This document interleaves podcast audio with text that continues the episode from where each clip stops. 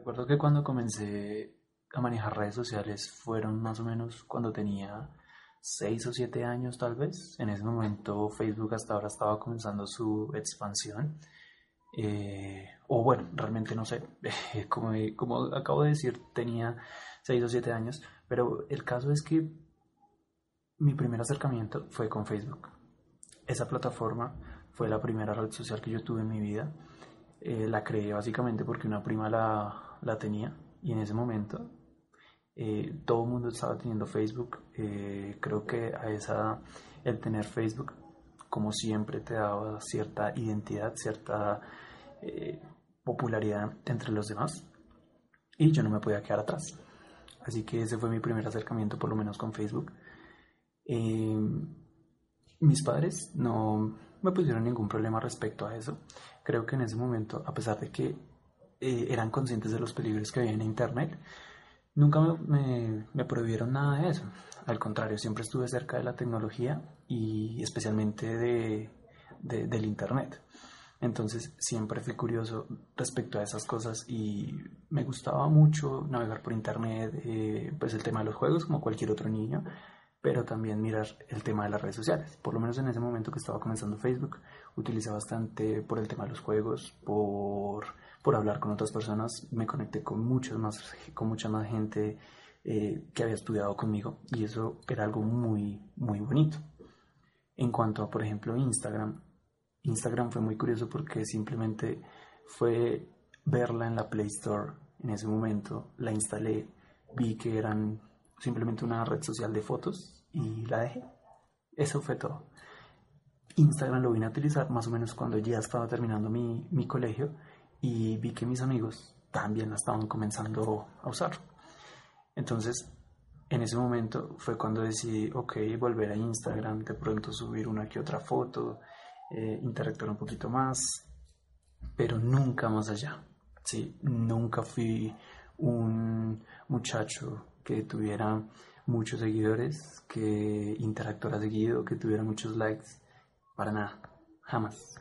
Y creo que ahorita en este momento eso me ha servido para no poner de primer punto los seguidores, que eso en cuanto hablamos de términos de negocio es lo peor. Entonces, digamos que el hecho de no haber tenido tanta popularidad en cuanto a seguidores y, o esas cosas hacen que yo no tome como importancia o como métrica para mis redes sociales actuales. También me acerqué a Twitter. Twitter fue una de las plataformas a las que más le dediqué tiempo, aunque mi imaginación para los tweets era horrible, a diferencia de mis amigos que tenían mil, dos mil seguidores o que ya iban llegando a esa cifra. Yo mi cuenta de Twitter la mantuve entre los 150 y 200. De ahí jamás pude pasar y al final la terminé abandonando. Espero en algún momento volverla a retomar, pero por el momento creo que no. Pero el punto más importante y fue cuando estalló todo esto, fue cuando descubrí que se podía aprender por redes sociales. Algo que ven para mí en ese momento era imposible realmente. Creo que jamás imaginé que las redes sociales me aportarían tanto a mi vida, por lo menos en temas de educación. Y fue maravilloso, realmente. Cuando comencé a buscar cuentas relacionadas al marketing, relacionadas al emprendimiento, a los negocios, y me di cuenta que había tanta información y ahora me doy cuenta que hay tantas cuentas que hay que buscar un factor diferenciador para destacar en Instagram. Ahora el algoritmo de Instagram se vuelve cada vez más complicado, por lo menos en alcances orgánicos, y hay que optar por, el, por, por pagar. Sin embargo, ese no es el tema de hoy. El tema de hoy es el aprendizaje por redes sociales. Básicamente, lo primero que yo hice fue buscar cuentas que fueran de mi interés cuentas que de verdad me aportaran algo. Y básicamente se hizo una limpieza, una optimización total de mi perfil después de que yo seguía a celebridades, a equipos de fútbol, a bueno, otros amigos que de pronto publicaban eh, cosas de fiesta y, esas, y ese tipo de, de contenidos. Decidí limpiar absolutamente mi Instagram, dejar a gente que de verdad era cercana a mí y comenzar a seguir cuentas eh, acerca del marketing digital. Comencé a aprender bastante por ese, por ese medio. Actualmente ya no uso tanto las redes sociales para aprender porque ya uno descubre otro tipo de contenidos como son libros, como son eh, cursos online, como es YouTube, que también es una gran plataforma para aprender. Pero ya no utilizo tanto, por lo menos Instagram, para aprender. Sin embargo, las redes sociales obviamente no son solo Instagram y es aquí donde voy al siguiente punto y es el tema de, por ejemplo, YouTube o Facebook o simplemente otro tipo de plataformas. Actualmente muchas empresas, mucho, mucha gente que es exitosa crea su cuenta en, en Instagram, en Facebook, en YouTube, en Twitter y publican contenido que de verdad es de valor, que de verdad lo, lo hace a uno reflexionar y le, le causa a uno un gran impacto o un buen aprendizaje. Y actualmente me estoy centrando mucho más en YouTube, en, en, buscar información en YouTube, en ver cursos y en los libros, pero eso ya es otro tema aparte. El caso, el primer paso, sea cual sea la red social que se elija para aprender, de, hay que buscar cuentas que nos sirvan realmente. Hay que tener un enfoque, hay que tener un objetivo de qué es lo que queremos aprender y buscar cuentas que de verdad nos aporten a ese aprendizaje. Entonces, ese es el primer punto. El segundo punto es claramente seguir esas cuentas o suscribirse o lo que sea que se aplique en esa red social y comenzar a consumir el contenido.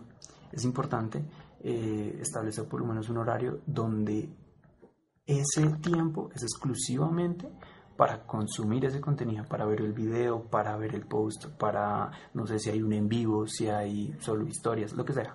El caso es que ese tiempo tiene que ser más que sagrado para consumir ese contenido. Y como tercer y último punto es anotar lo que se, lo que se ve o lo que se escucha o lo que sea, porque también puede funcionar el podcast. Entonces, lo último es anotar ese contenido. ¿Qué es lo que se aprende? Cada, cada cosa tiene, deja su aprendizaje o deja su moraleja. Y eso es lo más importante porque uno al plasmarlo en el papel ya está dando el primer paso para que el cerebro automáticamente lo guarde. Entonces, el primer punto es, eh, el último punto, perdón, es, es, plasmarlo en el papel y de ahí intentar aplicarlo. Obviamente, si no se tiene ninguna cuenta eh, o no se interactúa de la mejor manera en, en, en, Instagram o en alguna red social, pues es como dar ese, ese salto a comenzar a, interactuar. Si ya se tiene una cuenta de negocio o si ya se comienzan a manejar las redes sociales y es una estrategia que no se ha aplicado, pues hay que comenzar a aplicarla. ¿sí? Ya resulta ser un poco más fácil porque uno ya tiene cierta experiencia en ese, en ese campo, entonces digamos que el hecho del que dirán ya no afecta tanto porque uno simplemente lo hace y, y punto. Sencillo. Entonces, básicamente esos son los tres puntos para aprender por redes sociales lo más importante este, eh, para esto es la constancia, la disciplina y hacerlo, dar el salto a hacerlo.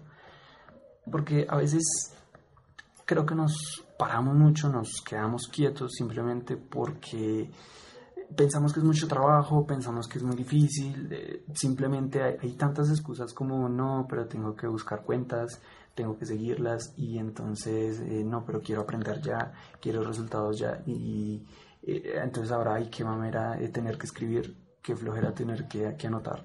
Entonces son ese tipo de excusas que no, realmente no dejan que uno avance. Pero nada, al final es tomar la decisión. Estas son las tres claves para aprender en redes sociales.